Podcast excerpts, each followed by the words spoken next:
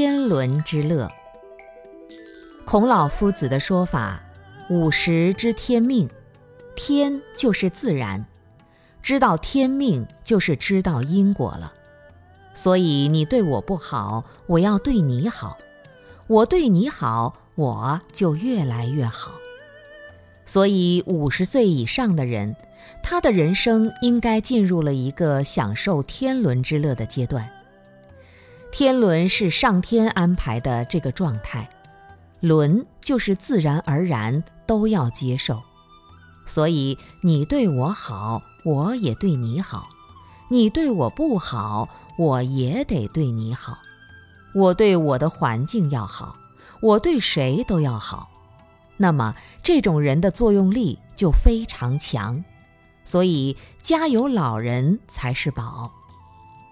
一般来说。老人把人生几十年都看透了，一些小毛小病根本不会计较，人家说三道四，他也不会放在心里。人岁数大了以后，有时候耳朵也聋掉一点，眼睛视力也差一点，老眼会昏花一点。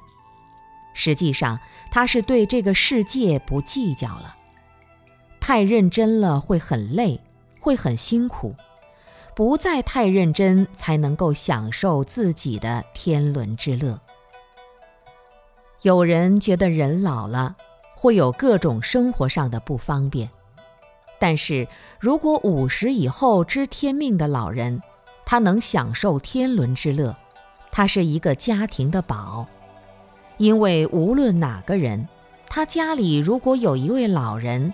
能很开心，像个开心果一样，又能包容，不伤害家里的任何成员，那家里所有的人都会以他为核心。